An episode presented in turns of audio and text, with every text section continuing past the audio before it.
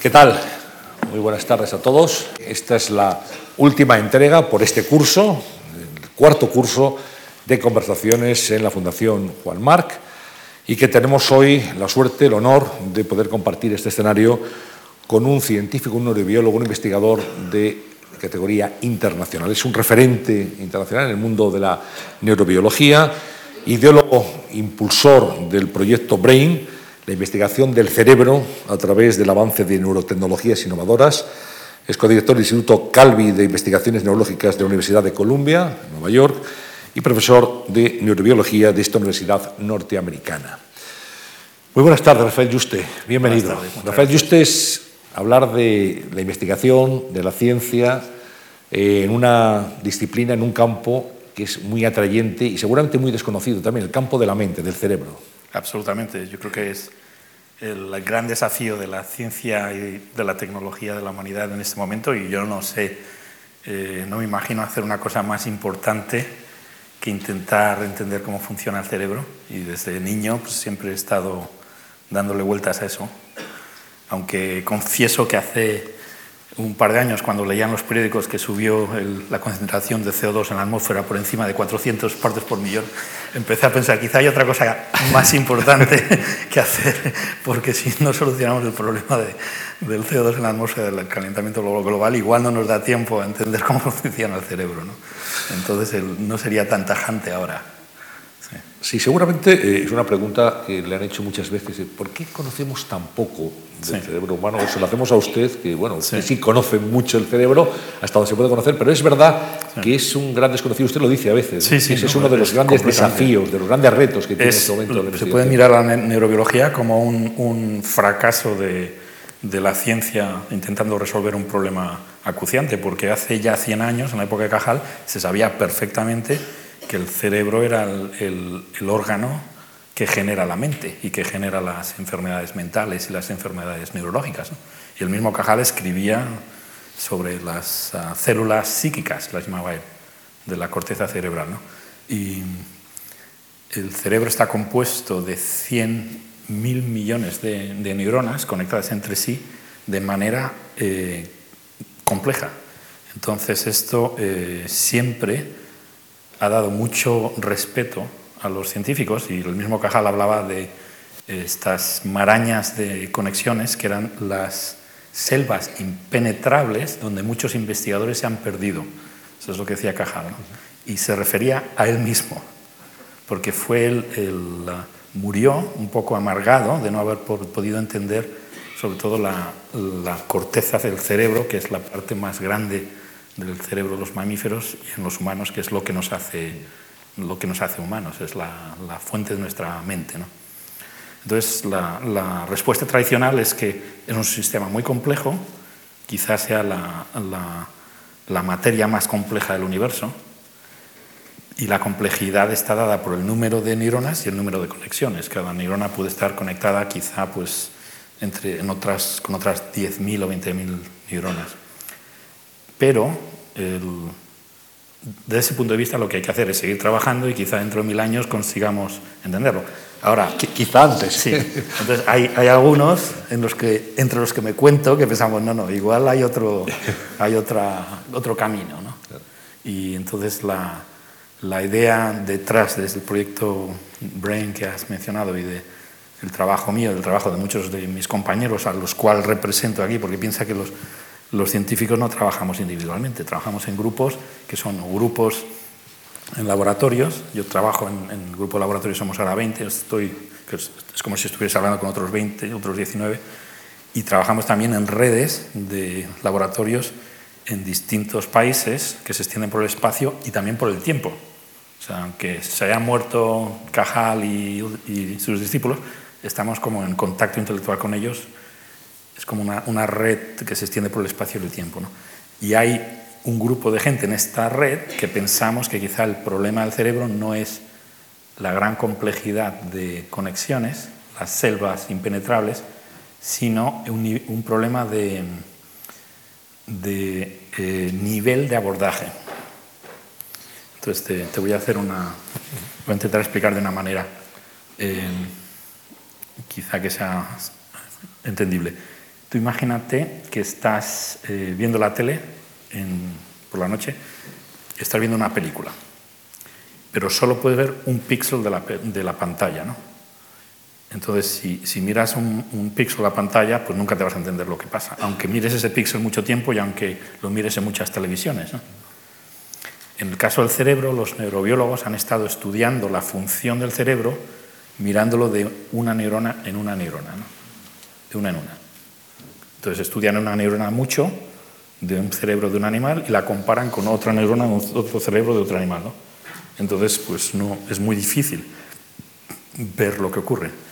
Entonces, la, idea es que quizá el cerebro es un sistema que llamaríamos emergente, que es una terminología que se utiliza para explicar los sistemas que funcionan basados en la interacción entre, entre elementos, entre partículas.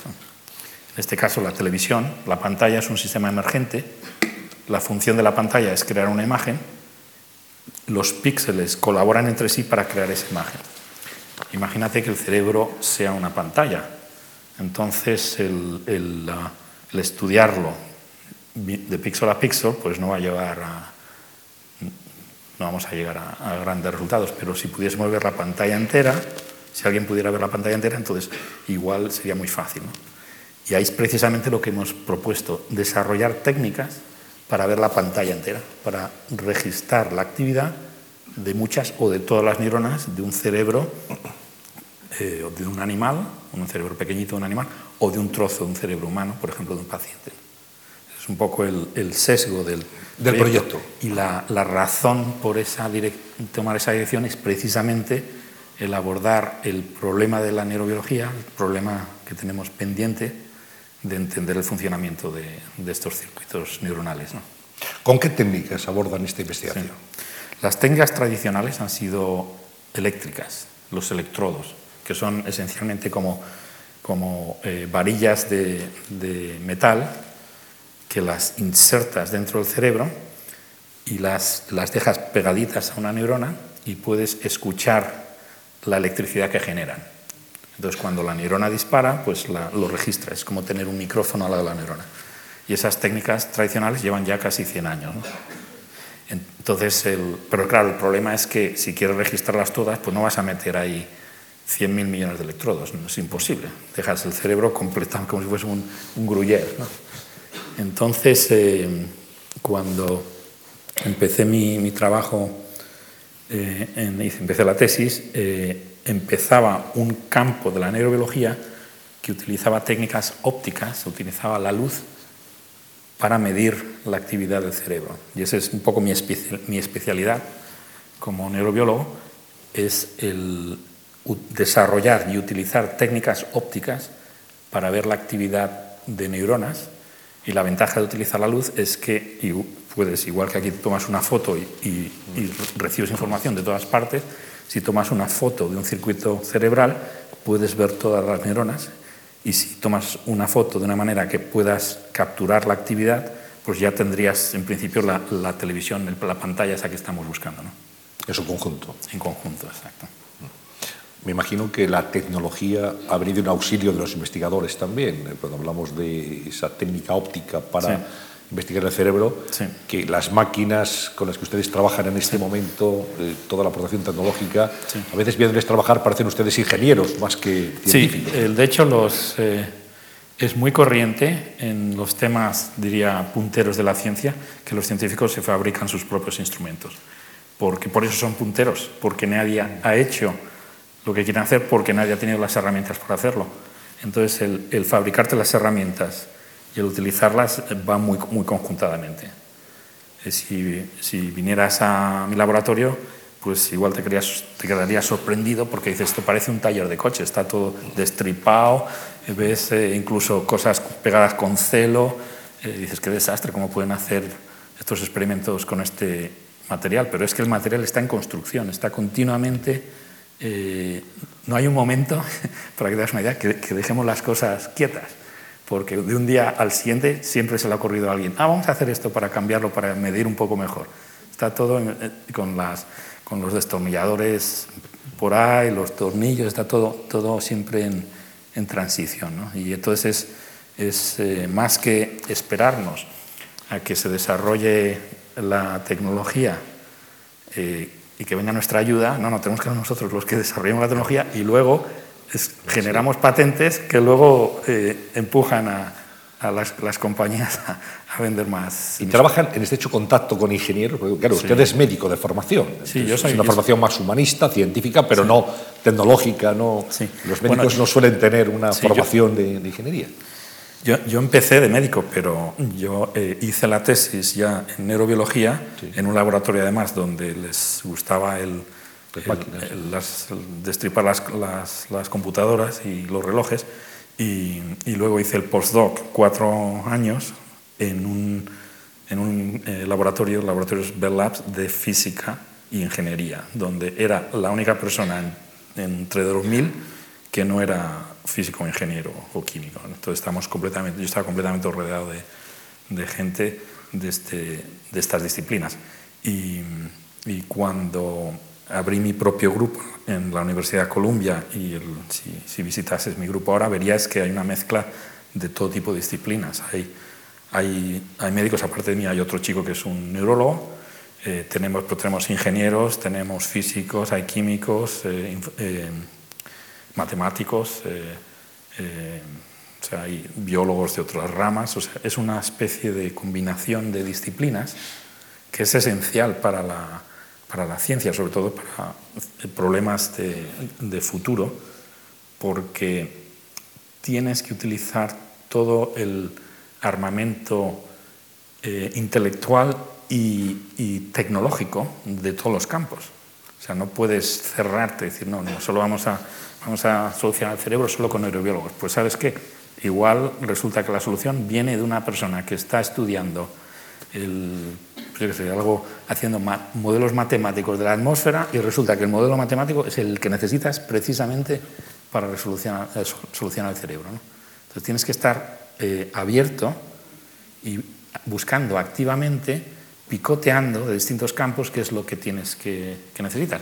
Y evidentemente eso significa que no sabes lo que tienes que estudiar. Entonces, eso se lo oí una vez a, a Severo Ochoa, me acuerdo que el, que me dijo, tuve la, ocasión de conocerle antes de irme a Estados Unidos y, y, pedirle opinión sobre qué carrera estudiar. Y él decía que lo que él necesitó en su carrera lo aprendió durante el, en, el laboratorio. Necesita aprender cosas que nunca había estudiado y, y eso nunca acaba. Eh, ¿Cuánta gente hay, eh, señor Juste, detrás del proyecto BRAIN? ¿Cuántos investigadores, científicos, cuántos médicos? Sí. Pues vamos a ver, el proyecto Brain ahora está dividido entre una parte pública y una parte privada. Haciendo un repaso rápido, la parte pública, la parte más grande la llevan los Institutos Nacionales de la Salud, del NIH americano, y estos tienen ya, me parece, a 50 laboratorios trabajando en este proyecto Brain. Cada laboratorio debe tener como 10 personas. ¿no? Eso quizá el contingente más grande. Luego hay otra parte pública que es, significativa, que la lleva el Departamento de Investigación de la Defensa, y estos deben tener quizá pues, la mitad, la mitad de eso. Y luego, por el lado privado, hay eh, una organización que se llama el Instituto Allen de Seattle, que la fundó Paul Allen, el de Microsoft, Microsoft y estos eh, han enfocado un instituto entero en una dirección que no es completamente la misma, pero es muy parecida. También yo creo que hay parte de, razón eh, política de no fundirse con el proyecto Brain para poder mantener su propia identidad, pero estos tienen un plan de tener a 300 personas trabajando dentro de un año, me parece. Que mm, eso es quizá de la parte privada el contingente más, más grande. ¿no?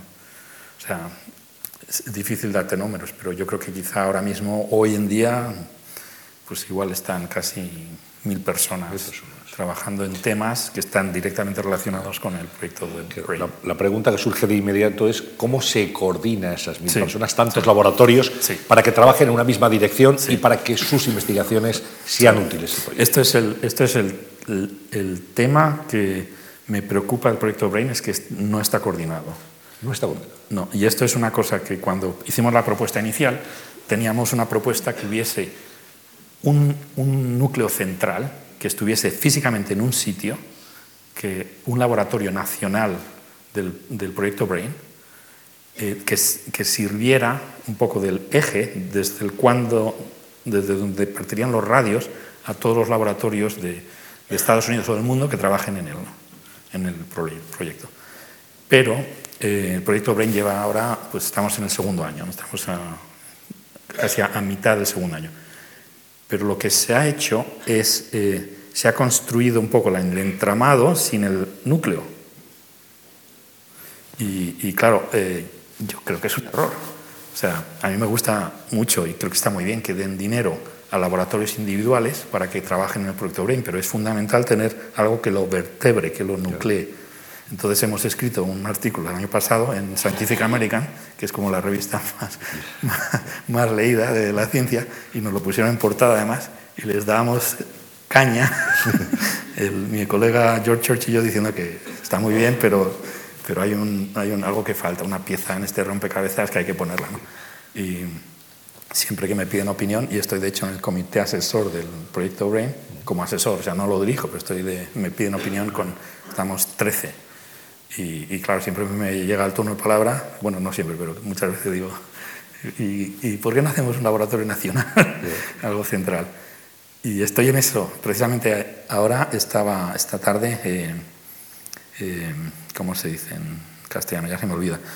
Eh, el, como conf, haciendo, eh, hablando con un colega para escribir un artículo, para que sea otro artículo como de opinión, para empujar a la, a la gente, sobre todo a los que dirigen los eh, departamentos de investigación de federales y de, de las fundaciones privadas, en, para enseñarles o un poco darles argumentos para que, que creen un, un centro, un laboratorio nacional.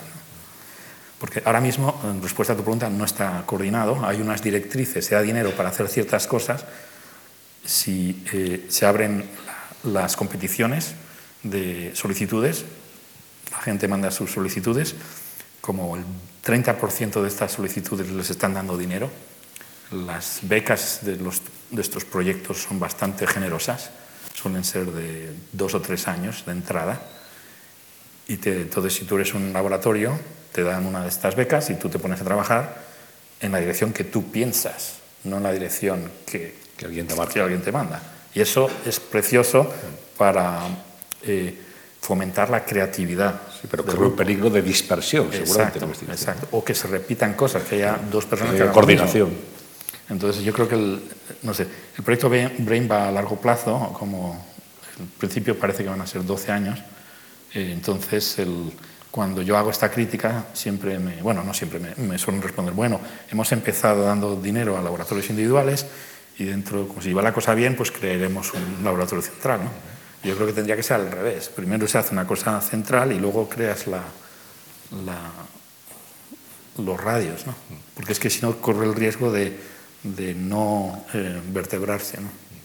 Sí, no hay una coordinación, según nos dice, sin embargo, mucha gente es, le pone cara al proyecto Brain, la cara de Rafael Yuste, y dice, bueno, impulsor, promotor, ideólogo, realmente padre de la criatura de alguna manera, ¿no? Seguramente cuando empezó con este proyecto no ni siquiera usted podía pensar que iba a llegar tan lejos y que iba a tener sí. la dimensión enorme que ahora tiene y la repercusión internacional que ha conseguido. No, no podía imaginármelo, ¿no? Yo lo hice de buena voluntad en, en una reunión en, en Inglaterra en el, sí eh, septiembre del 2011. Delante de muchos científicos. Sí, entonces nos pedían opinión por qué la neurobiología no avanza. Pues dije, pues por esto. Y lo que hay que hacer es invertir en técnicas, en desarrollar técnicas y, y, ver la pantalla entera. Y entonces, ante mi asombro, los neurobiólogos que estaban ahí eran los más críticos. Decían, no, no, eso no se puede hacer, es imposible, va a costar mucho dinero, no sabrás qué hacer si tienes todos los datos. Eh, y en cambio, los que salieron a mi defensa fueron los físicos y los del genoma humano, entre ellos eh, George Church, que fue uno de los impulsores del genoma humano, que estaba sentado precisamente a mi lado.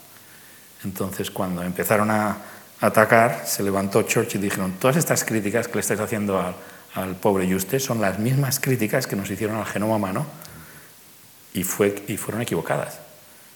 Hubo dinero, se acabó antes de tiempo y se sabe lo que hacer con estos datos. Está revolucionando la, la medicina. Son dos proyectos de alguna forma que han ido de la mano, que tienen alguna zona de, de, coincidencia. de hecho, la, la, inspiración del proyecto BRAIN es el proyecto del genoma humano, que se considera como un éxito no solamente científico y médico, sino también inesperadamente como un éxito económico. Que no sé si, si sabes, el, el, el, proyecto del genoma humano eh, se ha hecho un estudio de la repercusión económica que ha tenido en, en, la sociedad y por cada dólar que se invirtió, 15 años más tarde se generaron 140 dólares de beneficio económico. ¿no? O sea, olvídate tú de la ciencia o, la, o de la medicina, simplemente desde el punto de vista económico ha sido un negocio redondo. Y ese argumento, que lo escribimos en, después de la reunión esta de Inglaterra en nuestro borrador sobre el proyecto que se lo mandamos a la Casa Blanca, el mismo argumento fue el que utilizó el presidente Obama para convencer al Congreso de Estados Unidos para que apoyara, eh, diera fondos para este proyecto. ¿no? No sé si cuando ustedes elaboraban ese borrador, documento, con destino nada menos que a la Casa Blanca, tenían la fe absoluta de que eso iba a tener una sí. buena acogida, si tenían ya pistas, si sabían que sí. eso iba a poder cuajar, el, porque estaban compitiendo también con otros proyectos importantes. Sí. El, cuando hicimos el borrador no, no, estábamos pensando en la Casa Blanca, simplemente era ordenar ideas y para discutirlas y que tengan una, una no sé, tengan un, un, un, su difusión que requiere para un debate eh, profundo. ¿no? Y, y, también, te lo digo sinceramente, fue un poco re reacción a los ataques. ¿no? Porque el, el, a veces cuando te atacan es te cuando... Espolean, ¿no? Sobre todo si, si eres español. Entonces, pues ahora digo, se van a enterar. Exacto, pues eso, eso, eso, se lo comentaba a un colega que nosotros somos los. Me decía, tú estás completamente loco. Y digo, bueno, si viesen mis compatriotas, nosotros somos el pueblo que se pone a correr, a correr delante de los toros.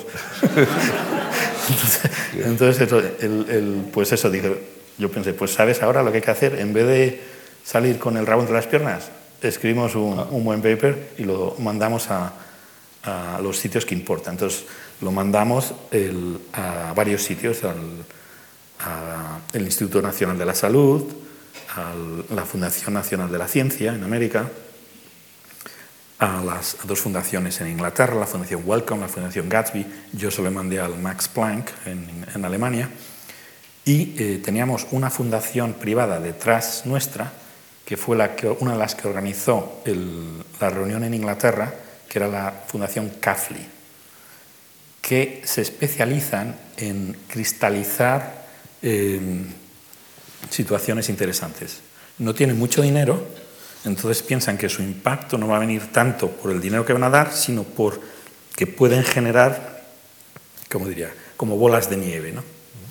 Entonces esta fundación estaba en contacto con la Casa Blanca porque les había pedido la Casa Blanca que les mandasen ideas para proyectos eh, de ciencia y tecnología pudiesen ser eh, proyectos para el siglo XXI para ilusionar a la sociedad americana sobre el futuro de, de la ciencia. ¿no?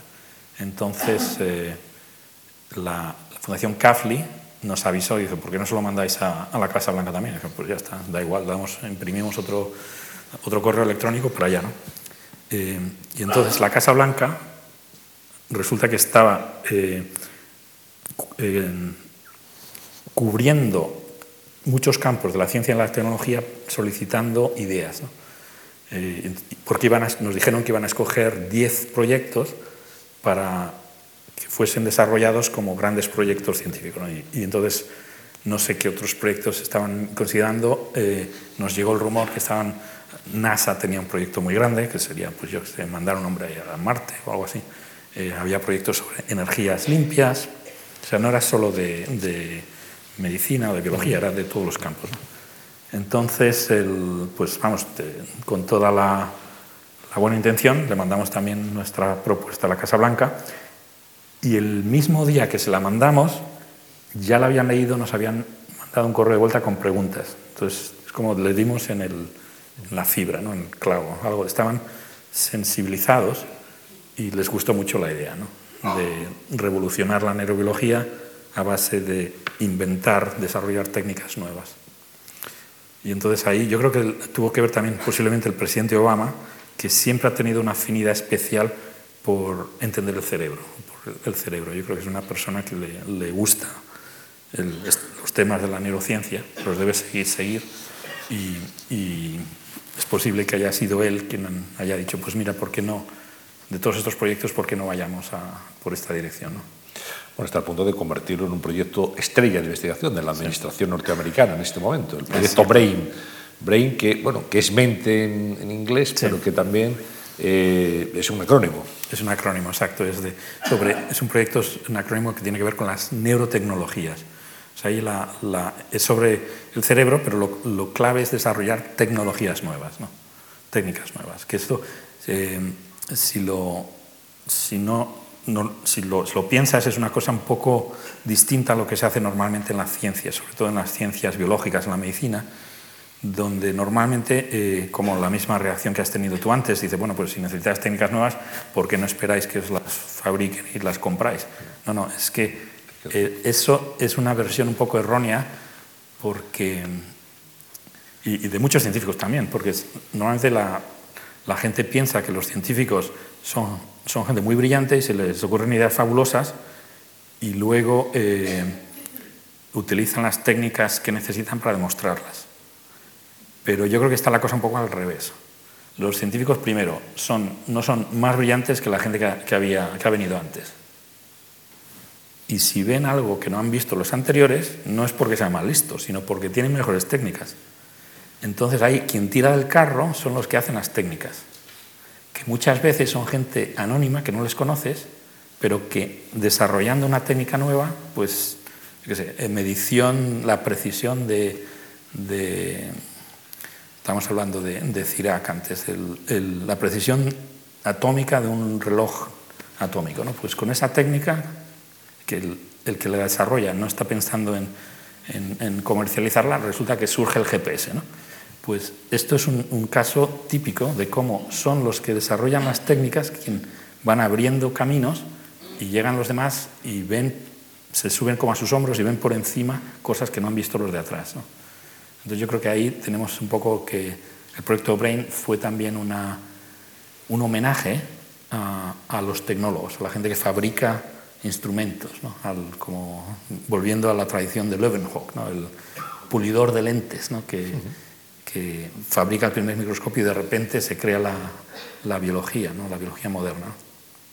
el proyecto Brain, que creo que en un principio no se iba a llamar así, tenía otro nombre, otra propuesta. Sí, sí, sí, esto es muy, muy interesante, muy divertido. Que nosotros le, le llamamos el proyecto The Brain Activity Map, el mapa de la actividad cerebral y que en inglés suena, el acrónimo es BAM, que BAM es el ruido que haces cuando das un golpe, como BAM, y es también las letras del nombre de Obama, que será como un juego que no sé qué, no sé si, si cogió, yo sí, igual no lo cogió la, ironía, una ironía que igual no la cogió. Entonces, el, cuando decidió el presidente Obama eh, adoptar el proyecto, lo primero que hizo fue cambiarle el nombre y, a nosotros nos, informamos, nos enteramos de esto por, la tele. ¿Por la tele? Sí. Y, esto eh, es típico, la Casa Blanca, que le quieren poner su sello a las cosas. ¿no? Sobre todo, dirías, el presidente de Estados Unidos, yo creo que no es exagerado decir la persona más poderosa del mundo. Entonces él puede, tiene el derecho, si quiere adoptar mi proyecto, yo estoy encantado de que le cambie el nombre. Entonces le puso el nombre de Brain, que es un acrónimo, que es divertido también porque como dices tú, se refiere al cerebro y también tiene el, especifica de qué va el proyecto en, las letras. Y entonces, desde entonces, eh, todo el mundo identifica el proyecto Brain de Obama, de ambas cosas juntas. Brain, Obama. De hecho, si haces un Google y pones Brain, muchas veces te sale Obama. ¿eh? Obama Se ha pegado en Google el nombre de Obama al, nombre del cerebro. ¿no? y es quizá un poco lo que igual buscaba de repercusión política el presidente. ¿no? Pero nosotros, claro, nos retiramos, nosotros somos un poco los impulsores, pero con, encantados de la vida le pasamos el, el testigo al, gobierno de Estados Unidos, ¿no? y ellos pueden eh, decidir hacer con las ideas nuestras lo que, es, lo que crean procedente. Claro, ver a un español como impulsor eh, de este proyecto tan importante pues es un motivo de orgullo para, para todos los que hemos nacido en este país, imagino que también un acicate para muchos jóvenes que quieren estudiar y seguir la senda de, Rafael Yuste, por ejemplo. Se habla a veces de los problemas de la investigación en España, falta de fondos, que hay que marcharse fuera a investigar. Eh, pero bueno, si se persevera y se tienen ideas originales y un poquito de suerte, se puede llegar, como usted ha llegado. Absolutamente. El, yo creo que lo, más importante en la ciencia es la, a la hora de escoger dedicarse a la ciencia o no, es la vocación. La, la, ciencia en realidad no es una profesión, yo creo que es como una vocación. Es quizá más parecido al arte, a ser un artista, que a ser un, un profesor universitario, ¿no? por ejemplo, o un funcionario. O sea, los científicos, la mayor parte de nosotros, ahora en este momento de la historia, pues tenemos un sueldo eh, tenemos que, pues, o que dar clase algunas veces, o, veces, muchas veces no. Muchos de mis compañeros no tienen que dar clase. Y eh, somos unos privilegiados que podemos hacer nuestra vocación y además nos pagan por hacerlo. Pero piensa que en la historia, en general, no ha sido nunca así. Los científicos eran por los locos, igual que los artistas que se morían de hambre, pues los científicos se morían de hambre. Y incluso hoy los científicos tienen unas, unas condiciones de, de, de vida normalmente que suelen estar por debajo de, de, como diría, de profesiones eh, equivalentes en la sociedad. ¿no? es normal que científicos tengan que cambiar de, de ciudad o de país, en mi caso, para perseguir su, su, su, sueño, su vocación, que no tengan seguridad en el trabajo hasta que estén muy avanzados en sus vidas, lo cual eso es un lío si quieres tener familias y niños. Están un poco como trasladándose de un sitio a otro donde haya sitio, donde haya trabajo. Pero yo creo que es un poco porque es el, piensas, eso te, puede sonar muy, muy terrible, pero en realidad, si lo piensas desde el punto de vista que estos son como artistas, como pintores, ¿no? Y que tienen la... Yo, vamos, yo lo, lo veo desde este punto de vista, yo tengo la, el privilegio y la suerte de que me paguen por hacer lo que amo, porque es que si no me pagasen, pues yo y muchos seguiríamos haciendo experimentos, quizás no todos los días, pero cuando hagásemos el, en la oficina, ¿no? volver allí al laboratorio a hacer nuestras chapucitas. Yo creo que es un poco, lo llevas dentro, te, expresas así. Entonces la, a estos científicos españoles o los eh, que estén criándose o los jóvenes que estén pensando en meterse a hacer ciencia, yo les aconsejaría que no se preocupen demasiado de las condiciones eh, económicas, eh, que tengan una perspectiva quizá un poco más, eh, más elevada de sus propias vidas, ¿no? que, no es una, que no sean cortoplacistas, que no se preocupen de que, ah, pues me meto a hacer ciencia, no me van a dar una beca, no voy a conseguir un puesto de trabajo. No, no, tú te metes a hacer ciencia desde el primer momento, lo disfrutas, te llena, te llena la, vida y, si, y si de verdad estás apasionado, lo lógico es que se te dé bien la cosa, que trabajes bien y que te abras camino. Ahora, no puedes predecir dónde te vas a abrir camino, pero ahí te, te vuelvo a lo que te estaba diciendo antes, que tenemos nosotros más afección por los, la ciencia que por nuestros propios países, nuestras propias sociedades. ¿no? Pues consideramos que trabajamos para la humanidad y que somos miembros de un grupo de gente que se extiende en el espacio y en el tiempo. ¿no? Entonces, te metes en este grupo y bueno, si acabas en Australia, pues acabas en Australia, pero todos los días sabrás que estás metiendo, poniendo tu ladrillo en una cosa que va a ayudar a la, a la humanidad. ¿Qué, imagen tienen, señor Juste, los científicos españoles, los investigadores españoles en el campo internacional en este momento? Eh, yo creo que eh, tienen buena imagen, sobre todo en ciertos campos. Por ejemplo, en neurobiología, el, el neurobiólogo más importante de la historia ha sido Cajal. O sea que el, todo el mundo, todos los Claramente, le conocen, le pronuncian Callal o como, como quieras, pero le conocen. Y vienen aquí de peregrinación a la, a la, al pueblo donde nació. Yo he llevado a, a, un autobús lleno de neurobiólogos de todas partes a Petía de Aragón, allí en Navarra. ¿sí? Y se quedan, vamos, con la boca abierta, es como, como ir a, al Vaticano. ¿no? Eso te lo digo para, sí, sí. por un ejemplo. ¿no? Entonces, no somos tan famosos en todos los campos pero yo creo que en, en, en general la, o sea, no, es, eh, no es un país que se ve desde fuera como una generación de, de, de cultura científica, desafortunadamente. eh, porque yo creo que también es cierto, o sea, no es un país que haya generado eh, siglo tras siglo eh, grandes revoluciones en la ciencia, ¿no? comparado con otros países. Pero vamos, yo creo que no es una imagen mala y yo creo que los españoles que están fuera en general tienen un, resultado fantástico.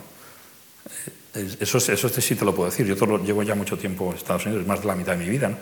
Y en cualquier sitio que voy siempre me encuentro algún español y siempre se está saliendo adelante y siempre son, hombre, no diría las estrellas de su sitio, pero están entre los, mejores. Yo creo que damos resultado muy bueno fuera.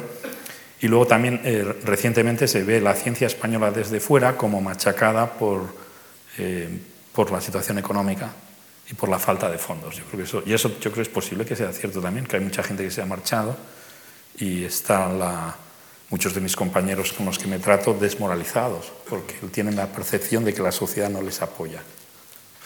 Es que eh, la Casa Blanca, y usted me corregirá si no es así, lo que hace también es servir de vehículo de transmisión entre empresas, fundaciones, instituciones, antes también, públicas y privadas, a las que realmente con ese certificado, con ese marchamo, consigue que pongan dinero, que pongan fondos para esa investigación.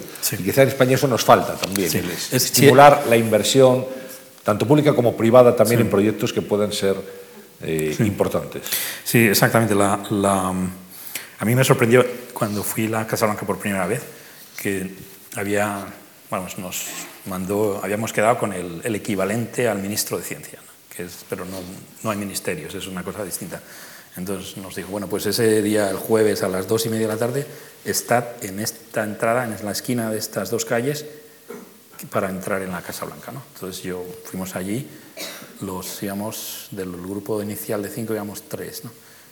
pues tan ilusionados, y digo, bueno, nos vamos a encontrar con una secretaria que nos va a llevar a un subsecretario, que nos llevará al director general, que nos llevará al ministro, y con una mentalidad un poco española, europea, digo, pues puede ser. Pues no, estaba él en la calle, allí, tal cual. Digo, pero bueno, me presento, eh, Rafa yo estoy Tom Khalil. Digo, qué, sorpresa, no me espero, no me espero encontrarte aquí. No, no trabajas, eh, no tienes un, un, un, equipo. De, y dice, no, trabajo solo con una becaria. Digo, increíble, pero ¿cómo es posible? Entonces me dice, no, el papel nuestro es cristalizar. No somos, no damos el dinero. Me dice, no tengo presupuesto, no tengo dinero. Por cierto, nos tuvimos que pagar nosotros el viaje. Ah, Para que quedara claro. Bueno, es que no nos invitó ni a un café, ¿eh? Nada, nada.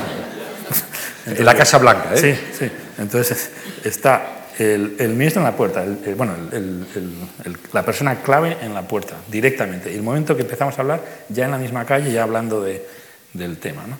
Eh, entonces, la manera que funcionan, el dinero no lo tienen ellos, lo tiene el Congreso el, Parlamento.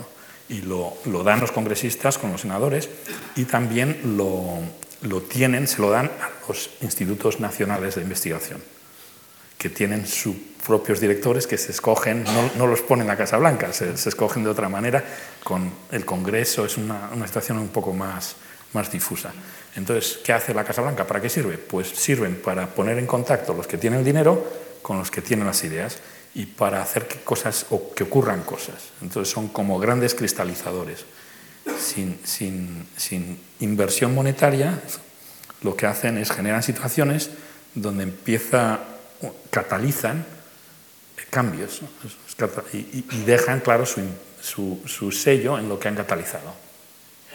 Entonces, en este caso, el, pues mira, no sé si el dinero que se gastó la Casa Blanca en empezar el proyecto Brain, pues sería cero eh, pero han conseguido que el Congreso de Estados Unidos haya dado 100, eh, bueno, primero 50, después 100 millones de dólares en este año, que han sido repartidos en las organizaciones eh, federales, que ya son los que les están dando dinero a, todos estos científicos que estamos hablando antes.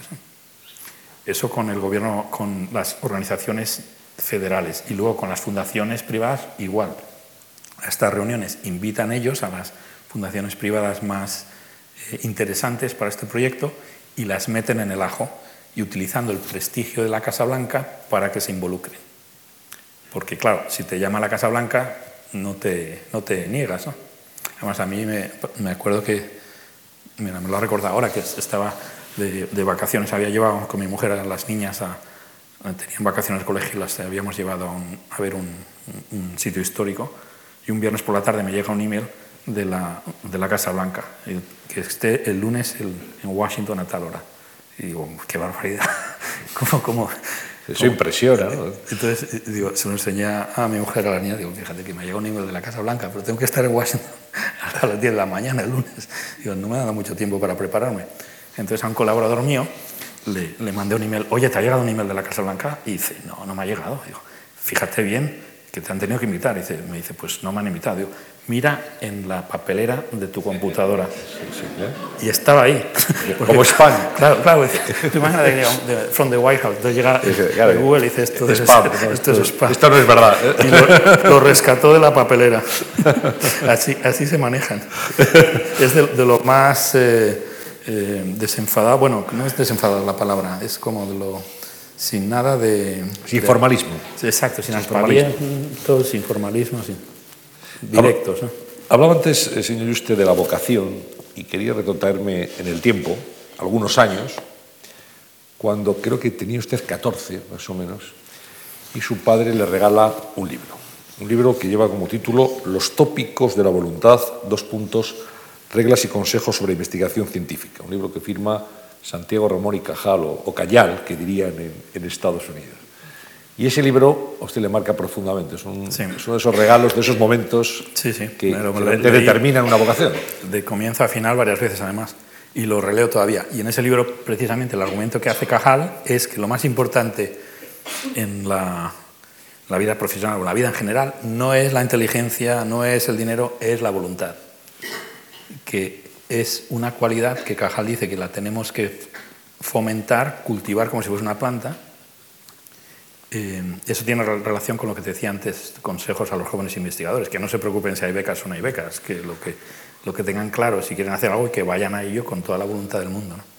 Y a mí me ha, me, ha, ilusionado y me ha servido muchas veces de guía, porque yo creo que tenía, tiene razón Cajal, ¿no? que si ves a las grandes personas, a, a los los sitios en el mundo donde se ocurren cosas y la gente que las hace ocurrir y las conoces, en realidad lo que tienen dentro es como un fuego interno, que es el, afán y la voluntad de, conseguirlo.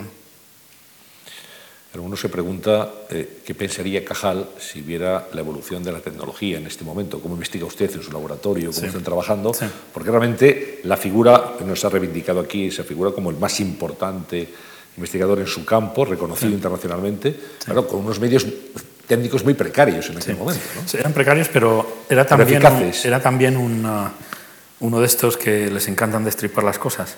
Eh, de hecho, la especialidad de Cajal eran los métodos. Era la persona más quizá eh, avezada en España y quizá en Europa a, a chapucear con métodos histológicos y hacía muchísimos, muchísimas pruebas de muchísimos métodos nuevos.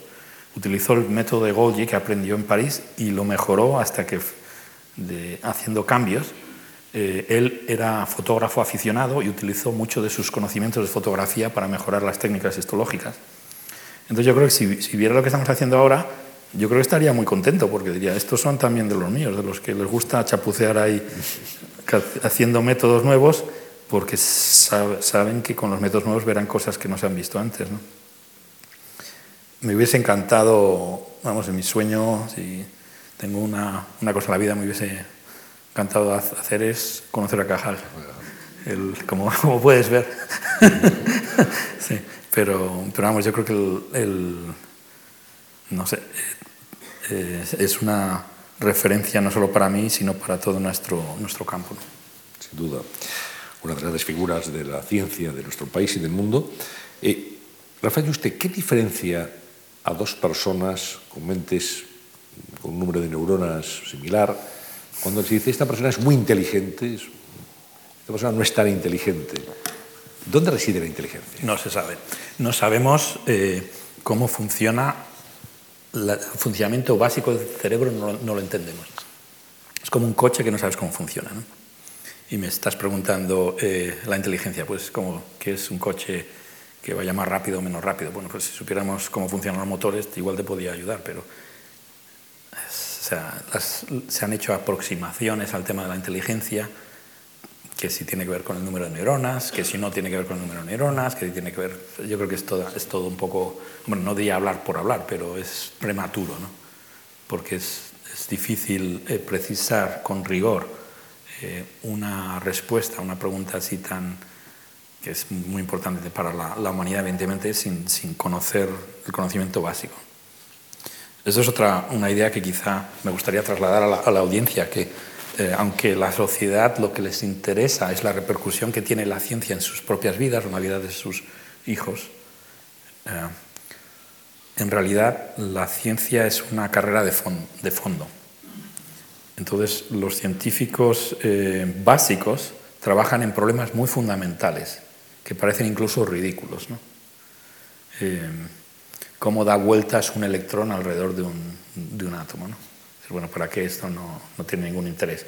Pues sí tiene interés, porque es, la ciencia es como un edificio que se construye poniendo la, el, el, haciendo primero los cimientos, el primer piso, el segundo piso, el tercero, y ya cuando pones el tejado de la bandera, eso es la cura del cáncer, o eso es la, la entender la inteligencia, o, la cura de la esquizofrenia, o parar la epilepsia. Esa es la, banderita al final. Pero si no tienes el edificio abajo, no puedes llegar arriba. ¿no? Es, un, es, una... Esto lo entienden muy bien los montañeros, por ejemplo. El, el, uh, los montañeros, te quieres subir una montaña arriba, a todo el mundo le gusta subirse arriba. ¿no? Bueno, pues sabes que no puedes ir directamente arriba, tienes que ir poco a poco. Y tienes que primero prepararte bien, mapear la ruta, ver hasta dónde vas a llegar, en qué punto, y dar pasos, sobre todo si la montaña es peligrosa, muy seguros poco a poco, porque si das uno en falso, te caes. ¿no? Y la ciencia, entonces los científicos en general avanzan muy lentamente, pero con paso seguro, porque saben que aunque ellos no llegarán a, a hacer cumbre, quizás los que vengan detrás sí. Y entendemos el deterioro de la mente a la medida que van transcurriendo los años. Estamos ahora viendo enfermedades como el Alzheimer, sí, que es realmente... Sí eh, algo sí. que afecta a muchísima gente y a sus familias también. Sí. Y me imagino que la ciencia médica está investigando todo lo que puede. Sí, está, la, la Alzheimer es un ejemplo, eh, vamos, de, devastador, pero hay muchas otras enfermedades cerebrales que son también igualmente devastadoras. Y desafortunadamente no sabemos eh, suficiente como para pararlas o incluso entender qué es lo que pasa. En el caso del Alzheimer sabemos un poco parte de la, lo que llaman la patofisiología, lo que llamamos en medicina la patofisiología. ¿Cuál es el, el, el, origen de algunos de los síntomas parece que tiene que ver con la acumulación de, de proteínas en el, en el, cerebro. Es un poco como si el sistema de limpieza de basuras del cerebro no funciona bien y se quedan acumuladas eh, un poco basuras fuera de las neuronas que se supone impiden el funcionamiento del cerebro a lo largo de los años. Pero, pero no, es, no es tan, tan simple y no se sabe suficiente. ¿no? Eh, es una situación que también eh, explica un poco la, mi traslado de cambio de medicina a la ciencia básica fundamental, la neurobiología, porque estando haciendo la carrera de medicina aquí en la Fundación Jiménez Díaz, eh, viendo a los, a los eh, tenemos que hacer una rotación eh, en psiquiatría. Y me tocó una rotación en un hospital que está en la carretera de Colmenar donde tenían a los esquizofrénicos paranoicos, paranoias, ¿no? que son los peligrosos, estaban ahí encerrados y los teníamos que entrevistar con guardaespaldas. Y son, eh, me acuerdo como si fuese hoy, que estaba entrevistando a una persona que era súper inteligente, era inteligentísima. Entonces, me, hablando conmigo, detectó de dónde era, de qué ciudad, de qué, empezó a hacerme preguntas de qué barrio y me dice, pues voy a ir, sé quién es tu padre, voy a ir le voy a matar. Y yo estaba hablando con él, con el guardaespaldas, digo, ojo, este como Qué bárbaro. Es como un Sherlock Holmes con una mente privilegiada, pero que hay algo mal, ¿no? Hay como una orientación desafortunada o como una patología ahí, ¿no? Y digo, si le pudiésemos corregir esta, este interruptor, en vez de arriba, lo bajamos abajo, pasa a ser un, un, un genio y contribuye a la sociedad de una manera espectacular en vez de dejar una devastación a su alrededor personal, de todas las personas alrededor suya. ¿no? Entonces ahí me di cuenta que bueno, no tiene mucho sentido que si quieres curar a esta persona, quizá lo que tienes que hacer es entender el, el problema fundamental, ¿no? porque a estos pacientes, incluso hoy en día, les tratamos con medicación y les metemos detrás de barrotes. Y es, una tragedia y también una vergüenza para la, humanidad y a los científicos y a los, y a los médicos que no podamos hacer nada más. Entonces yo creo, le dije, bueno, pues sabes qué, igual es más importante que ataquemos el problema por abajo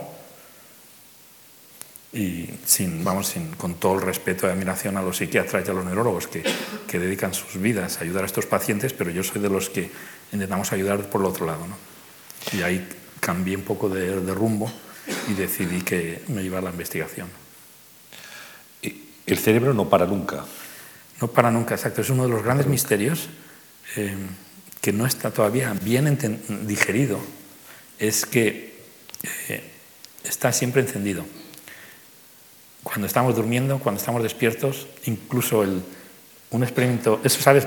eso lo predijo eh, un discípulo de Cajal, se llama Lorente de No, que no le conoce en España prácticamente nadie, es uno de los grandes neurobiólogos del, siglo XX, que estudió, hizo la tesis con Cajal, eh, era también aragonés, debía ser también, yo no, le conocí, pero debía ser también de un carácter muy fuerte, porque hizo la tesis demostrando que Cajal se había equivocado.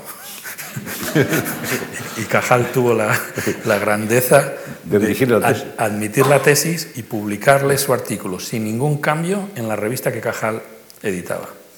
Y parece que le escribió una carta diciendo, querido discípulo, eh, estoy completamente en desacuerdo con tus conclusiones, pero te lo publico sin, sin tocar, sin Eso define también el personaje. así, tiene que ser los científicos. Entonces, y los mejores discípulos son esos, los que hacen lo contrario de lo que les dice. ¿no? Y, y, Cajal, en esto de las junglas impenetrables, decía que a los, aconsejaba a los jóvenes investigadores no meterse a trabajar en estos temas, y Lorente se metió a trabajar en estos temas y estudió la estructura del circuitaje, las conexiones del cerebro y predijo que el cerebro estaba diseñado para que estuviese siempre encendido, generando una actividad espontánea continua. Él lo llamaba reverberaciones, reverberaciones cerebrales. Entonces, eh, en el 24, me parece que fue, en 1924, un alemán Berger inventa el electroencefalograma para medir ondas cerebrales. ¿no? Dice, ya está, vamos a medir la actividad del cerebro desde fuera. El primer experimento se lo pone a su hijo de 14 años, el pobre niño, imagínate, le pone su padre aquí un montón de electrodos, menos mal que eran para registrar, y, sabía suficiente y se lo puso en la parte de atrás del cráneo, que es la corteza visual, es la parte del cerebro que responde eh, donde procesamos la información visual. O sea, todo lo que vemos por los ojos acaba en la parte detrás occipital de, nuestro cerebro. Entonces le puso los electrodos a, su hijo y le dijo, niño, a ver, quieto. Entonces, con los ojos abiertos había un montón de actividad. Y el, Hans Berger dijo, fenomenal, estamos registrando la actividad visual. Y le dijo a su, a su hijo, ahora cierra los ojos. Cierra los ojos y la actividad sigue o mayor. Y dice, pero bueno, ¿qué es esto? con los ojos cerrados, en la parte visual del cerebro, tienes tanta actividad como si lo estuvieses con los ojos abiertos.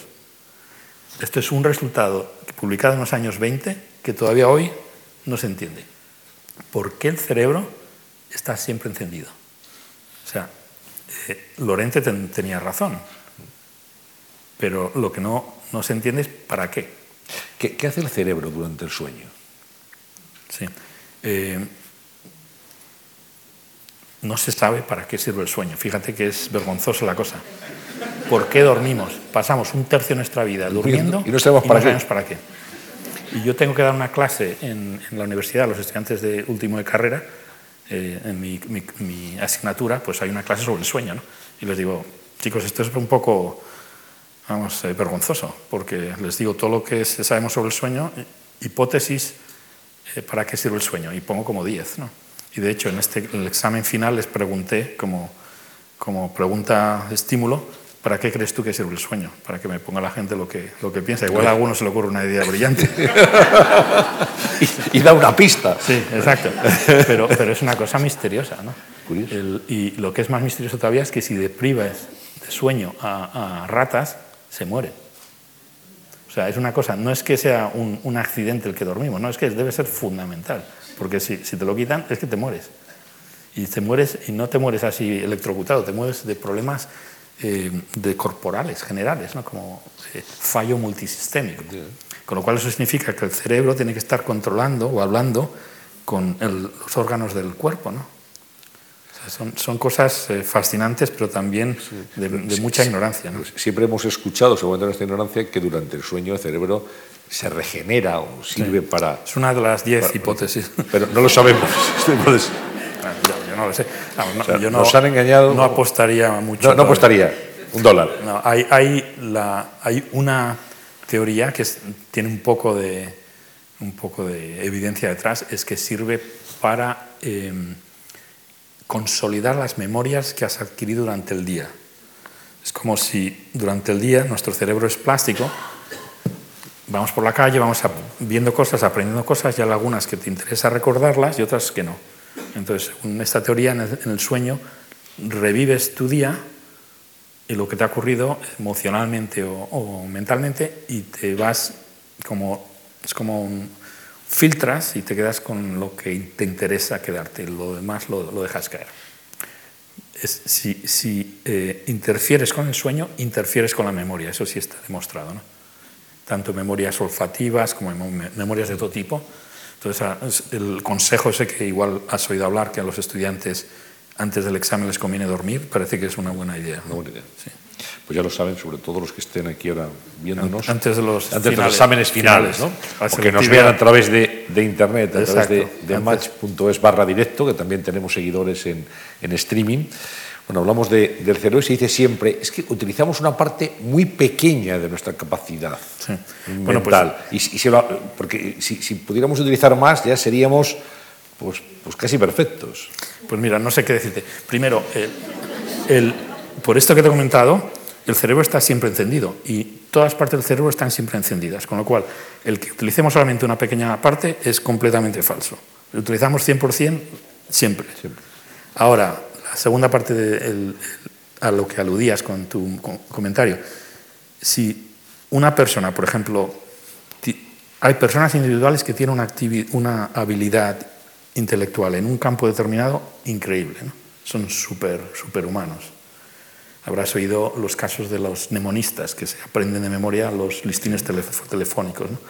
En, um, yo la, en la comunidad judía de Nueva York eh, he oído las historias de los rabinos que se tienen que aprender el Talmud, el libro de memoria, y que le, para pasar el examen les hacen la prueba del alfiler, que es les ponen un alfiler en una página por una letra y tienen que adivinar por dónde sale el alfiler, por qué letra de la otra página. Entonces hay gente así, ¿no? Pero dices, bueno, entonces si son así, si son así, ¿por qué no son averiguamos para hacernos así de buenos en todas las cosas? Pues igual es imposible porque lo que haces es eh, una de las teorías que, que, están un poco candentes sobre el funcionamiento del cerebro, es que tenemos, una especie de red neuronal que es muy plástica. ¿Qué es una red neuronal? Pues no sé cómo explicarlo, pero sería como una especie de computadora que puede servir para todo. Eso sería la idea de que la corteza cerebral es una especie de una máquina de Turing, una computadora que puede servir para computar y resolver cualquier problema que tenga solución. Eso es el famoso teorema de, de Turing. ¿no? Si, si das un tiempo suficientemente grande, cualquier problema que se pueda solucionar puede ser solucionado por una, una computadora digital, utilizando reglas booleanas. ¿no? Entonces, imaginad, es posible, una teoría es que tengamos una especie de máquina de Turing biológica, pero eh, funciona a base de plasticidad, de aprendizaje. Entonces, si tienes una, máquina de estas de Turing y desde que nace la persona la pones a tocar el violín, su cerebro entero es una especie de supercomputadora de violín y esta persona pues acaba siendo un violinista excepcional. ¿no? Y estos rabinos pues acaban, si los tienes desde niños, que les tienen desde niños, aprendiéndose el, Torah, pues se lo acaban de saber de memoria. O a estos memonistas, por las razones que sean, empiezan a leerse listines de, de teléfonos, les gusta, pues lo acaban de aprendiendo. Pero esas personas no pidas que ahora eh, empiecen a hacer otra cosa, porque han especializado su corteza para un tema.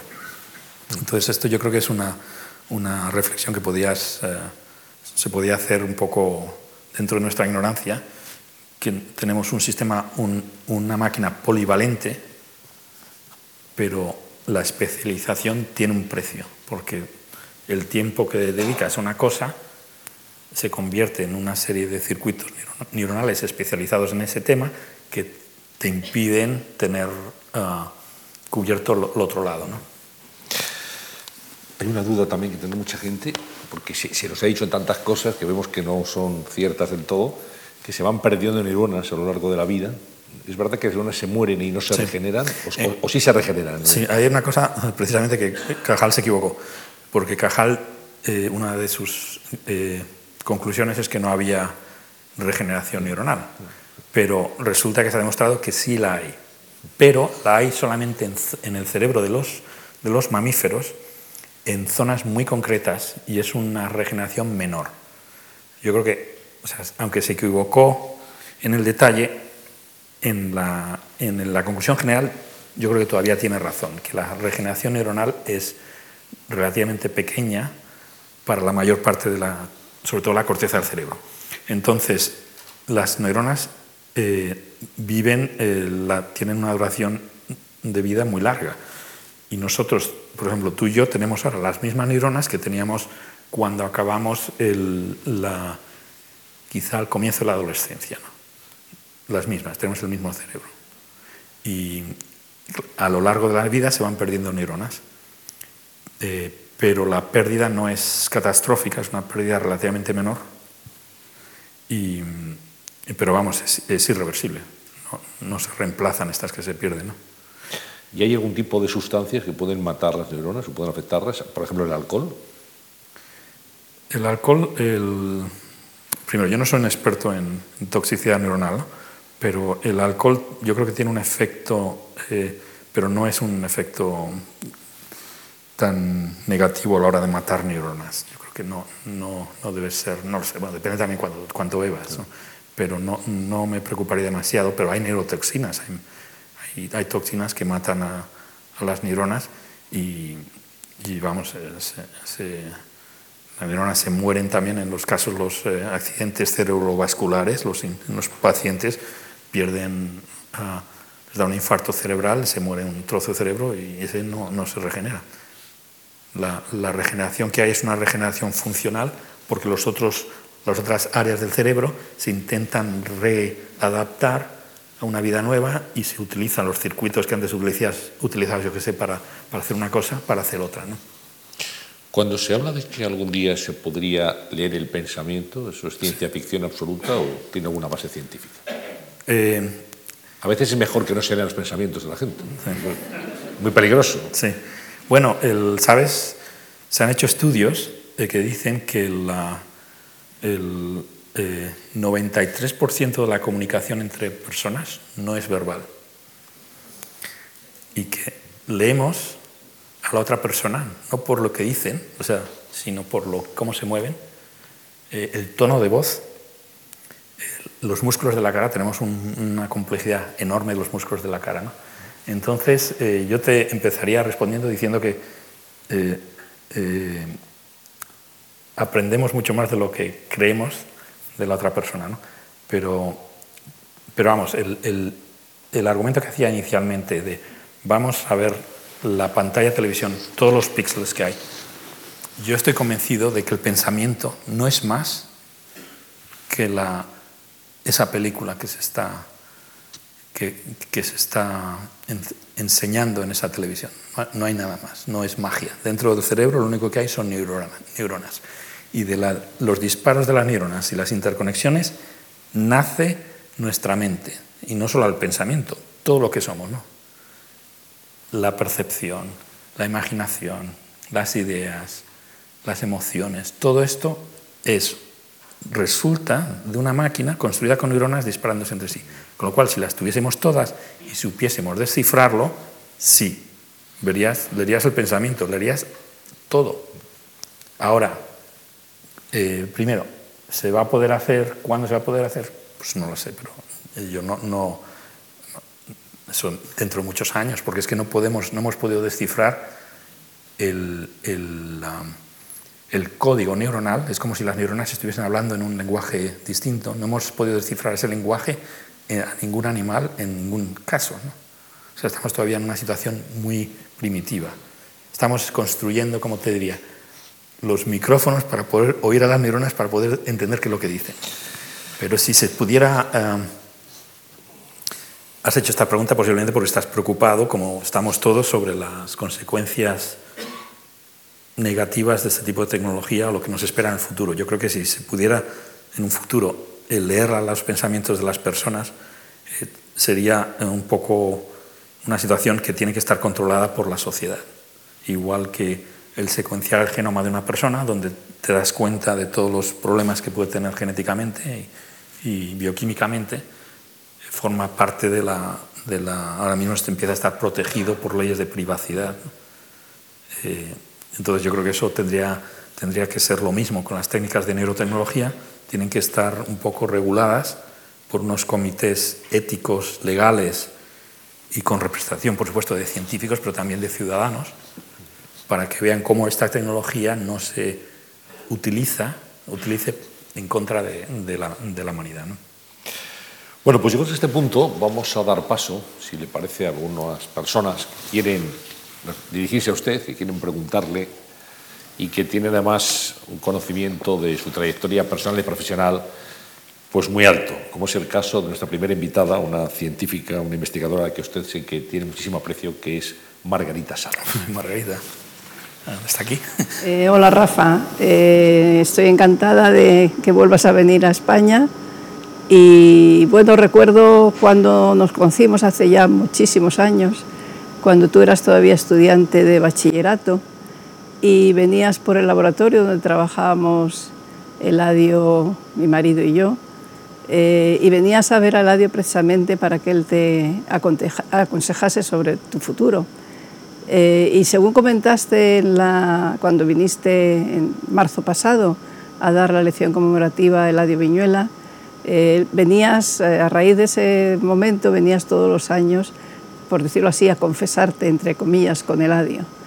yo creo que fue una experiencia muy buena para todos, te, pudimos conocer estupendamente y, bueno, y nos sentimos todos muy orgullosos del del desarrollo que ha tenido tu trabajo desde bueno, tu tesis doctoral en la Universidad Rockefeller de Nueva York, después tu, ya tu posición en la Universidad de Columbia y, sobre todo estamos muy orgullosos de que hayas sido el que hayas ideado y liderado el proyecto BRAIN, que como todos sabemos en el año 2013 mm, eh, presentó y apoyó el presidente Obama.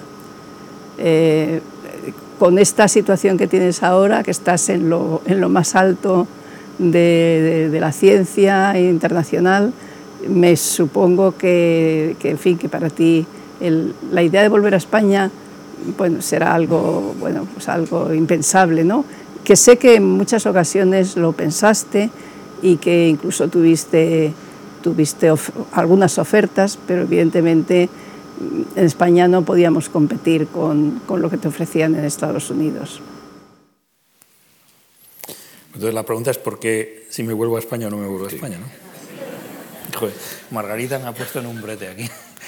Pues el, um, no lo sé, yo creo que por un lado eh, amo a este país y lo llevo dentro y vamos, no me gustaría más que ayudar a, a España, y, pero ahora la cuestión es es mejor que la ayude desde aquí o desde allá. Igual es mejor para el país tener ahí alguien que sirva un poco de, de antena o de espía o de puente eh, con la ciencia española, la sociedad española.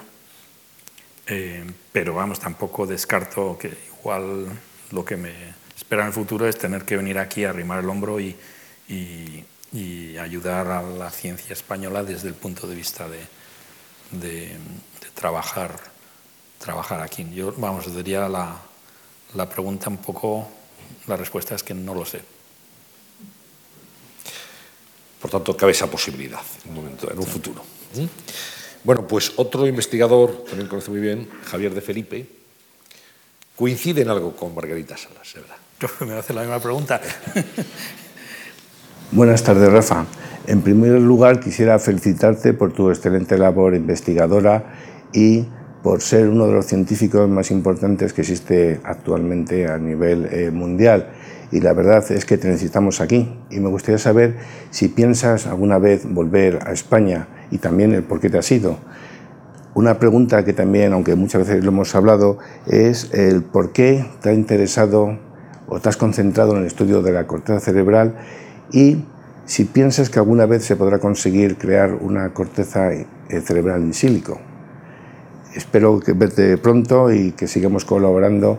Llevamos muchos años trabajando juntos y hemos producido bastantes artículos y la verdad es que es un gran honor y un placer trabajar contigo. Javier, la, primera pregunta suya eh, me ha también recordado la tercera vía, que es el, no el trabajar aquí o el trabajar allá, sino trabajar en los dos sitios. Entonces con Javier resulta que llevo 17 años colaborando. Eh, Javier trabaja en el Instituto Cajal, su laboratorio está en la Universidad Politécnica, en el campus aquí en las afueras, y, y he pasado muchos veranos en su laboratorio. Entonces, eh, de hecho, hemos publicado mucho trabajo juntos y, es una otra opción eh, para no solamente para mí, pero hablando en general a los científicos que estamos fuera, es, colaborar intensamente con grupos españoles con los cuales una parte de tu trabajo lo desarrollas aquí. Eh, la segunda pregunta es si se podría, ¿por qué la corteza? Pues ¿por qué la corteza? Yo creo que como decía, me parece que era también Cajal, las moscas atraídas a la lumbre, ¿no? pues igual nosotros vamos a la lumbre, lo más gordo del cerebro, los cuernos del toro es la, corteza, porque ahí es donde precisamente por lesiones en animales y síndromes en pacientes sabemos que es la parte donde, del cerebro que genera nuestras eh, capacidades cognitivas. O sea, lo que llamamos nuestra mente, la esencia de nuestra mente está todo en la corteza. Entonces es como la parte como más emblemática. Eh, a mí me, vamos, mi sueño sería entender qué es un pensamiento. O sea, yo olvídate de la inteligencia y de la conciencia y todo, simplemente qué es. Cuando tú piensas en algo, ¿qué, ¿qué te ocurre? ¿Cómo piensas en algo? ¿Lo puedes ver? ¿Se puede descifrar en un pensamiento? Entonces eso es toda una corteza. En la, Javier alude también si se podría construir Imagínate que desciframos cómo se, trabaja la corteza, cómo funciona la corteza. Lo podrías construir en sílico, podrías hacer una computadora que fuese igual a la corteza de un, de un humano. Eso no me atrevería a, responderlo porque depende cómo funcione.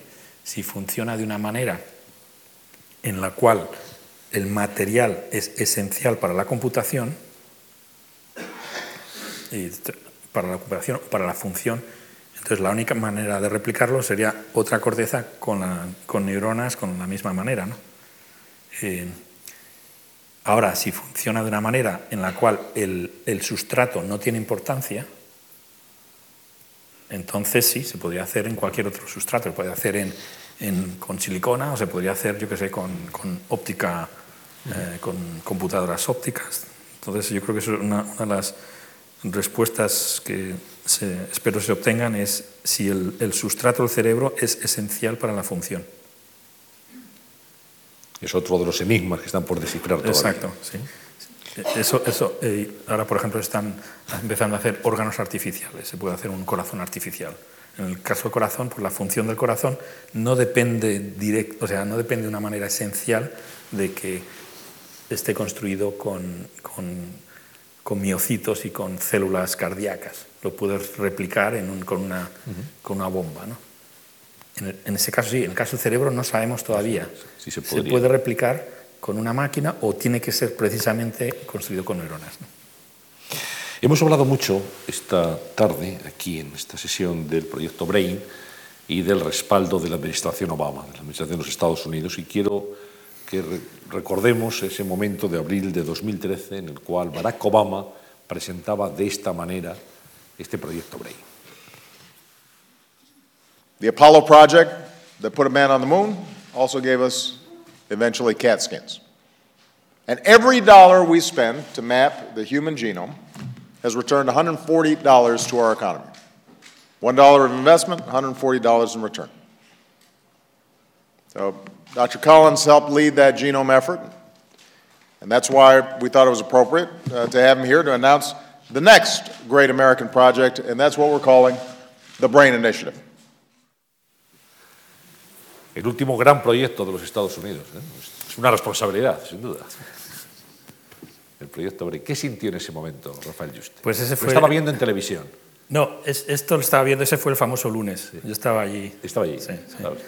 ¿Y qué sintió? Pues sí. eh, eh, primero, la, el, el- cuando íbamos a la Casa Blanca a negociar y a discutir con el, con el equipo de ciencia, nos reuníamos en el edificio Eisenhower de oficinas que está pegado a la Casa Blanca donde vive Obama.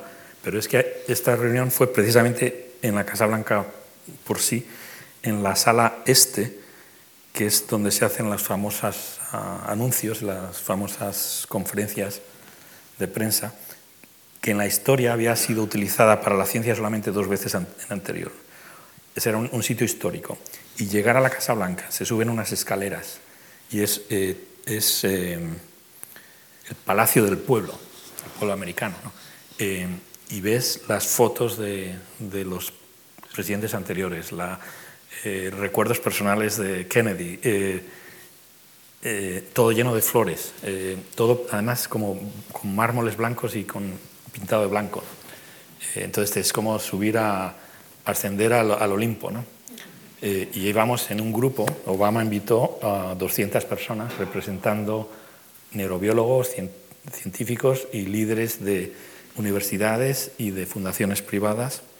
Entonces íbamos todos en grupo y nos trató a todos como a un grupo, nos sentó en la, en la sala, en el East Room, y va- vamos, yo estaba eh, con toda la, la emoción y todo el lío, me quedé sin asiento. y, y además, precisamente nos quedamos, George Church y yo, sin asiento. Fuimos los únicos dos. Fíjate casualidad, que fuimos los dos que nos quedamos sin asiento. ¿no? Esas son la- las cosas que tiene la vida. Entonces, el- el- yo estaba justo delante de las cámaras y, y, vamos, eh, fue un momento inolvidable y histórico para, no solo para la neurobiología, sino para la ciencia en Estados Unidos, que tiene el máximo respaldo del presidente que te la eleva hasta el sitio clave del Olympus, ¿no? del Olimpo. ¿no? Eh, me sentí, sentí muy orgulloso, pero también tuve una sensación de, honestamente, de agridulce, porque en ese momento habíamos dejado ya eh, las riendas del proyecto, nos habíamos desinvolucrado. La noche anterior tuvimos una cena eh, en un restaurante enfrente de la Casa Blanca, el grupo que empezamos el proyecto del de, Brain Activity Map, para disolvernos como grupo. Y como coincidió con la, Semana Santa, yo lo, lo llamé la última cena. Entonces, en la última cena fue, brindamos, el, bueno, me brindaron también mis compañeros a mí, que fue una cosa inolvidable, lo llevaré siempre en el corazón. Y, pero ahí, ahí nos acabamos, ¿no? Le dejamos las riendas a, a Obama y de una manera también muy limpia, que es típicamente americano, para evitar ningún conflicto de interés, ninguno de nosotros que empezamos el proyecto nos involucramos en, en llevarlo a cabo. ¿no? Hasta tal punto que todavía hoy eh, yo todavía no he pedido financiación del proyecto Brain. He estado desde fuera para evitar la percepción de conflicto de interés. Entonces fue una, es agridulce porque por, es como ver a un, un, un, hijo tuyo eh, o un, una idea que has tenido tú que ahora ya no es tuya, ¿no? que es, ya pertenece a, a, a otras, a otras gentes y, y, la gente que está por allí, pues claro, él ya no se acuerda nadie, eh, no se acuerda cómo empezó ni las batallas iniciales, eso es irrelevante, eso es completamente irrelevante, lo que importa es que funcionen. Ahora si nos deja vamos a, a penetrar en un lugar que para usted es muy familiar, y que le pedirían que nos explicara también. Ese lugar que parece un taller de coches, pero no lo es. Ah, a ver.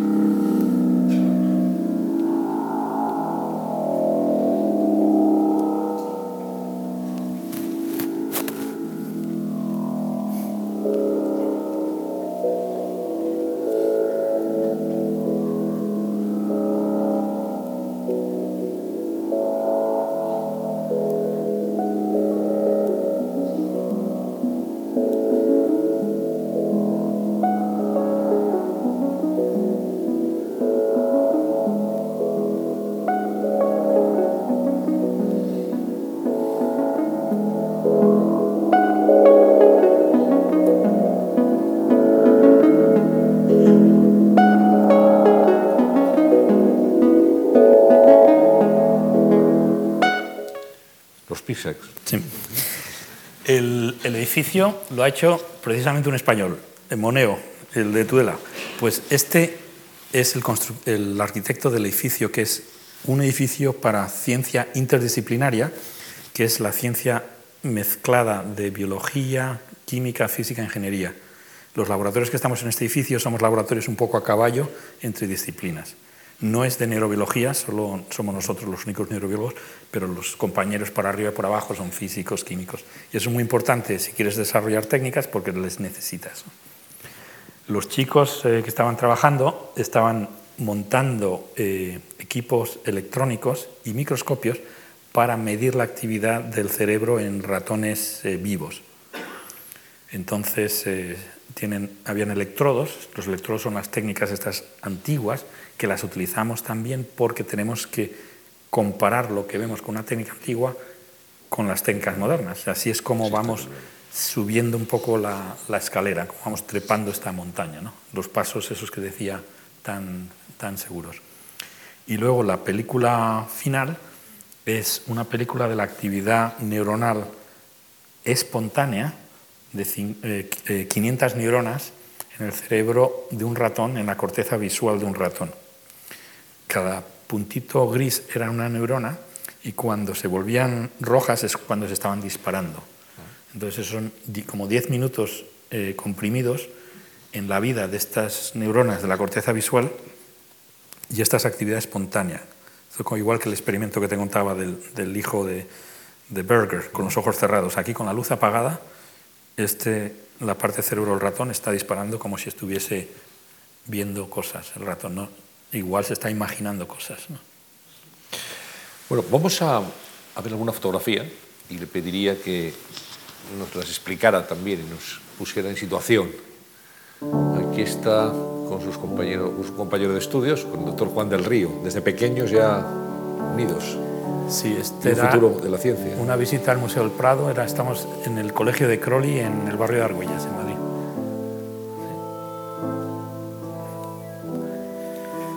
Sí, este es el alcalde de Nueva York. Yo soy neoyorquino, me considero neoyorquino también, madrileño neoyorquino. Y este es mi alcalde que me dio un premio del joven investigador. Una persona excepcional. Este es eh, mi colega Calloway. Con este, eh, cuando yo hacía la tesis, él era postdoc, me saca como cinco años le considero como un hermano mayor. Ahora está en, en, uh, en, el, en California, en el Instituto Salk. Bueno, aquí tienes a... Estoy rodeado por derecha e izquierda de dos de mis maestros. A mi izquierda es David Tank de los laboratorios Bell, el físico que me enseñó la biofísica. A la derecha es Wiesel, que fue el premio Nobel eh, por estudios por descubrir el periodo crítico de la corteza del cerebro, que fue el, el, laboratorio donde hice la tesis doctoral. Aquí tenemos a, al rey y, y, a la, la, reina, que les conocí en, el año pasado y me parece, me causa muy buena impresión. Yo creo que tenemos suerte de tener a, estos dos fantásticos, eh, inteligentes, eh, muy preparados, les interesa la neurobiología, estos son como Obama, están, eh, yo creo que tenemos eh, un poco de su, su corazón eh, los que nos dedicamos a investigar el cerebro. Pues esto, no sé en qué conferencia sé, pero, pero estaba llevando la misma ropa exactamente, fíjate. Curioso, ¿eh? una de sus múltiples conferencias, y en la montaña. Ah, bueno, ahí me acuerdo porque si dabas un paso hacia atrás era un tajo, eso es en el, en el Parque Nacional de Ordesa, en la Faja de las Flores, después de subir al Monte Perdido, con, con un grupo de, de montañeros que, que nos subimos a la montaña. ¿Es aficionado a la montaña? Sí, me encanta la montaña, es un, soy un apasionado, ya me gustaría tener más tiempo, pero esta es una de las de los, eh, ascensiones más difíciles y más bonitas que he hecho en mi vida. En el, Monte Perdido en, con la nieve. Bueno, la montaña y la cima de la montaña, que es al fin una metáfora, sí. una metáfora del descubrimiento del cerebro, de la mente humana. Para terminar, le voy a pedir, como a todos nuestros invitados, fíjese que hoy cerramos la, la cuarta temporada de Conversaciones en la Fundación Juan Mar y a todos los invitados, todos los años, les hemos pedido lo mismo para cerrar, que es que nos dejaran tres propuestas que a su juicio sirvan para mejorar esta sociedad. Hemos hablado de muchas, de las que seguramente van a hacer de este un mundo mejor, ¿no? pero ¿en qué tres propuestas centraría usted una actuación que considere importante en este momento? Pues mira, ahora que, he visto a Wiesel, eh, me ha recordado que él descubrió que el, desarrollo del cerebro tiene un periodo crítico, que es un periodo de aprendizaje en la infancia, donde eres muy receptivo a cosas y luego se te cierra la ventana de plasticidad y es como tu cerebro se ha cristalizado y el resto de tu vida los cambios que tienes son menores. Entonces eso significa que la educación es crucial. La convivencia entre personas seguro que tiene un periodo crítico. Él lo descubrió, el periodo crítico de la visión. Eh, pero hay periodos críticos para todo, para aprendizaje de idiomas, para, eh, eh, tocar instrumentos, para la convivencia, para aprender a convivir mejor. Entonces yo concentraría el fuego en la educación, la educación incluso temprana y, en, los colegios. Tres propuestas, pues una podría ser, por ejemplo, el, introducir en, los colegios y en la educación desde el, servicio social, para que la gente conozca a gente que sean distintos a ellos y se den cuenta que son miembros de, un grupo. Eh, y yo creo que los conflictos suelen salir, en mi propia experiencia, de la malentendidos y desconocimientos. ¿no? Tú te imaginas que la otra persona es así y resulta que no. Y la otra persona, igual que tú, lo que quiere es ser feliz y vivir sin, sin problemas. ¿no? Entonces, si, si, a los chicos y a las chicas les llevasen a hacer servicio social y llevarles a, ayudar a gente que necesite ayuda, yo creo que eso les marcaría, pero los tienen que hacer cuando tengan el periodo crítico, ¿no? durante la, los, la, quizá la infancia adolescencia. Y la otra cosa, una cosa que, que, a mí me gusta mucho en Estados Unidos es que tienen también la tradición en los colegios de debatir. O sea, hay clubs de debate y, muchas veces eh, asistiendo a estos debates que son como prácticas entre, eh, entre estudiantes donde te dan un tema y te, tienes que poner de un lado o de otro. Aunque no estés de acuerdo, tienes que ponerte del otro lado. Y ahí te fuerzas a entender al otro lado. Entonces yo creo que es muy, eso es muy útil si los, los chicos y las chicas también tuviesen la oportunidad de dialécticamente ponerse del otro lado entender al otro lado. Yo creo que eso les abría un poco la mente cuando se encuentran en situaciones en su vida en las que tienen, tienen conflictos. Y luego en, um, en España yo creo que somos un país con muchas virtudes, pero también tenemos algunos defectos y, y a mí siempre me sorprende, viniendo de Estados Unidos, el carácter fuerte de la gente y los grandes peleas y debates que hay aquí. Abres los periódicos y digo, pero bueno, ¿qué pasa? Esto es como una... Están siempre tirándose los trastos. Y en concreto... Eh, entre las, ah, las autonomías y distintas partes del país, que, los vascos, los catalanes, está todo el mundo como pelea con todo el mundo con el gobierno central. Y ahí yo creo que una propuesta un poco loca pues sería que un poco integrar mejor el, a estas partes del país, eh, enseñando también los colegios la cultura y los idiomas del otro lado. Y, por ejemplo, eh, tenemos en España la, el euskera, que es una joya cultural de Europa, es el único idioma pre-indoeuropeo que ha quedado. ¿no? ¿Por qué no se va a enseñar euskera en otras partes de España? Y que los niños aprendan, no digo que hablen euskera, que no, no, les será muy útil, pero por lo menos entiendan la cultura de, milenaria de los vascos. Y, imagínate también, acabo de venir de Barcelona, de Siches, donde, de un congreso donde les iban a hacer un, un una torre humana, ¿no? que es una cosa impresionante. Yo sé, siempre que lo veo te quedas te, vamos, te, quedas de eh, carne de gallina. Pues imaginaros que en, otras partes de España, en el colegio, les enseñan, mira, esto es lo que hacen los catalanes. Los catalanes estos que siempre piensas que son como los diablos o el, pues fíjate lo que hacen y fíjate lo que hacen en el País Vasco y fíjate el idioma que hablan y mira los gallegos. Yo creo que si hubiese un poco de conocimiento más, más eh, más serio de las otras partes del país, me imagino que muchos de estos problemas que tenemos ahora no, no, los tendríamos. Bueno, pues llegamos hasta aquí. Una de las pretensiones de este ciclo de conversaciones, y así se lo planteó la Fundación, Juan Mar cuando lo ideó, es que pudieran ser útiles, útiles a los asistentes, a los que nos ven por Internet y que después de salir eh, de estas sesiones, pues eh, nos fuéramos todos a casa sabiendo más de lo que sabíamos cuando llegamos. Desde luego, se ha cumplido con creces, creo que ha sido un placer escucharle, lo hemos entendido, hemos visto las limitaciones de la investigación en el campo del cerebro humano y quiero agradecerle su presencia aquí, decirle que es un honor tenerle allí de avanzadilla, de espía, como usted dice, en Estados Unidos, eh, haber sido el impulsor de este proyecto BRAIN, que es un orgullo científico internacional, desearle mucha suerte y esperamos ver a compartir eh, conversación porque es muy útil todo lo que cuenta y desde luego muy interesante para mejorar también la sociedad a través de la investigación. Rafael y usted, muchas gracias. Gracias a todos